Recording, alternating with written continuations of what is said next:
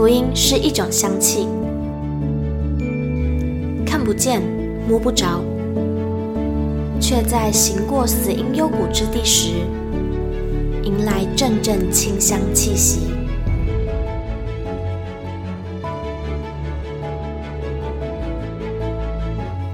愿北纬二十三度的我们，一同写下的故事，化作世界的反击。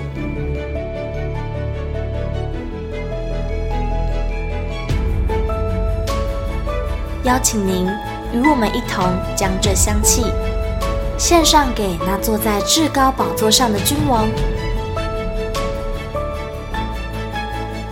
N 度二十三宣教学。Hello，欢迎来到 N 度二十三宣教学。今天要来分享的文章呢，也是鲁马夫牧师所写的文章，是在二零一三年的年底啊、圣诞节附近的时候刊登在基督教论坛报的其中一篇，叫做《以感恩加冕年岁》。这一篇呢，就是在呃分享他在回顾一整年的服饰之后的感恩心得。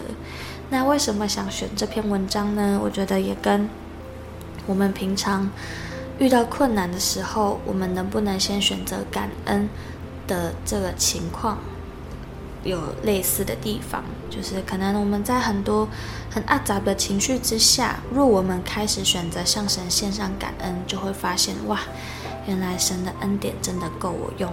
好，那我们就一起来听听今天的文章吧。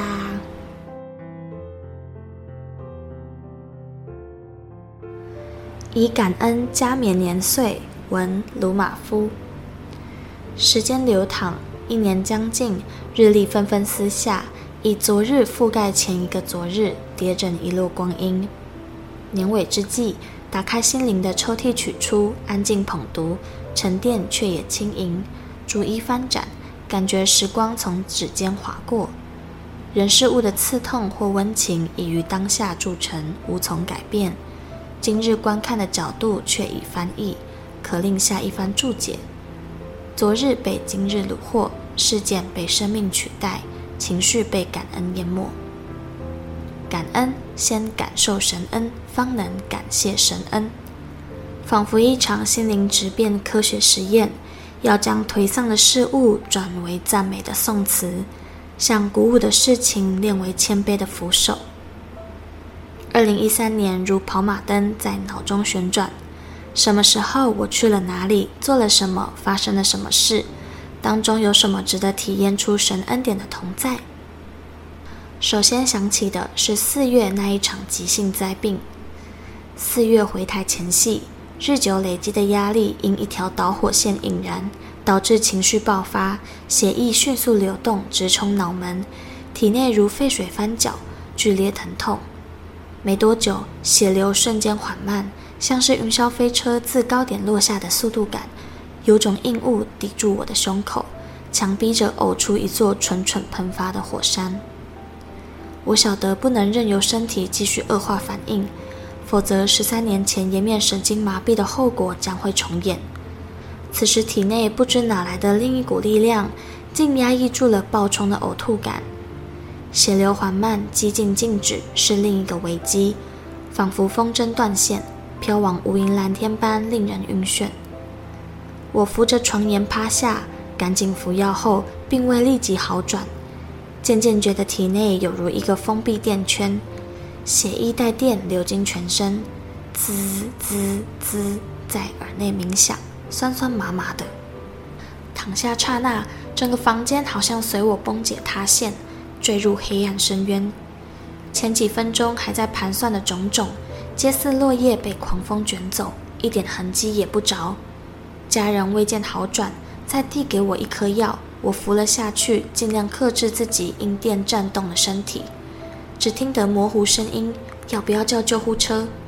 我吃力地摇摇头，这里的医疗我不太放心。漆黑中，内心不断呼求神救我。神伸手拯救的速度远远快过我坠入危难的速度。忽然，一道光亮拨开黑暗，并且拖住我，戛然止住下坠的情势。接着见到平躺的自己和一位穿白衣的人，光随着他移动，他就是光。他蹲下，按手于额，告诉我生命属于他，当将一切交给他。他的话一出口，便感到强烈的光芒，使我难以抗拒，无法否认或拒绝他所说的话。我流泪回答：“是的。”连身体都动弹不得，我还有什么力气去解开刚才所想的那堆如杂乱毛线的事物呢？随后，电流退去。血液似潮水慢慢涨起推涌，不久就感到家人按着我的脉搏算心跳次数，准备过低时叫救护车，且越发清晰地听到旁人的祷告，意识跟着恢复。这是继十三年前类似的急性症状发作，导致我半边颜面神经麻痹后最接近死亡的一次经历。十三年前的后遗症的医治是神的怜悯。这次更蒙神极大的恩典，全身而退。神的恩典不仅医治救助，让我更深的体验当将你的事交托耶和华的重要，以及自己软弱的本性。若有任何担子造成心里莫大的负担，无非出于自我。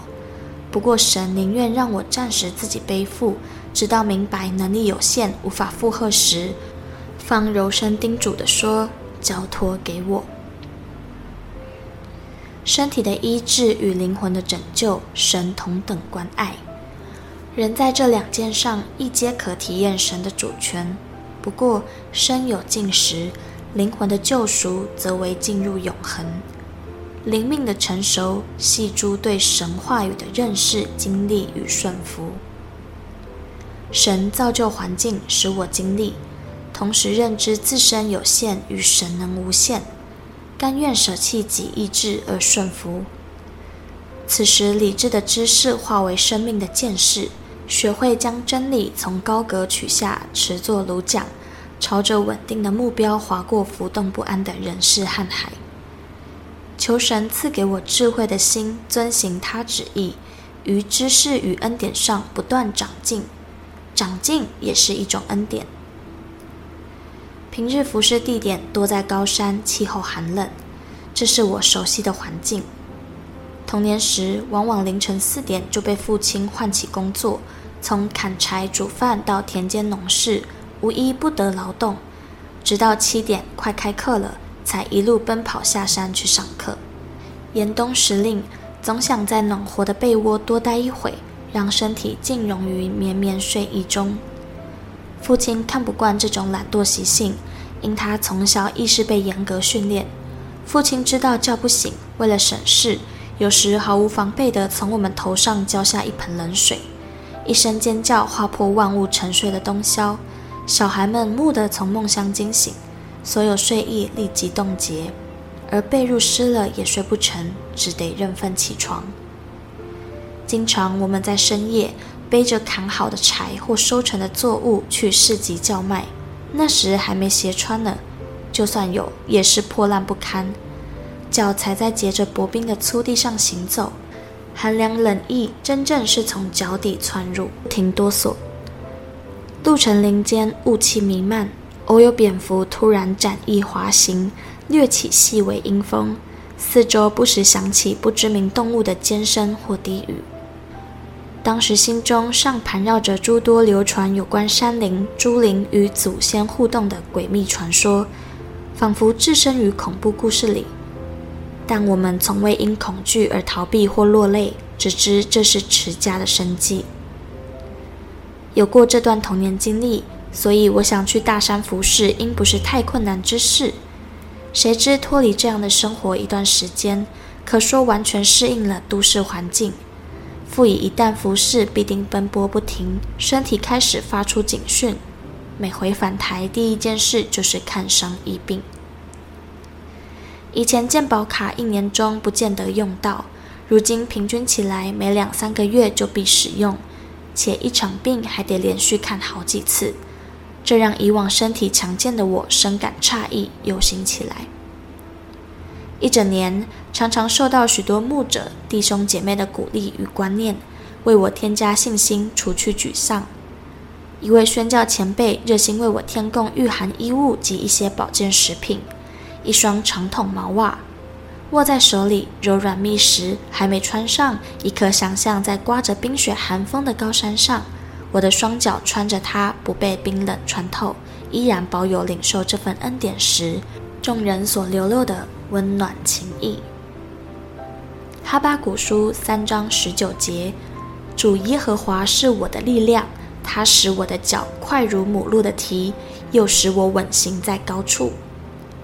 耶和华随时供给力量，透过一个人爱心的关怀，或直接从祷告中得力。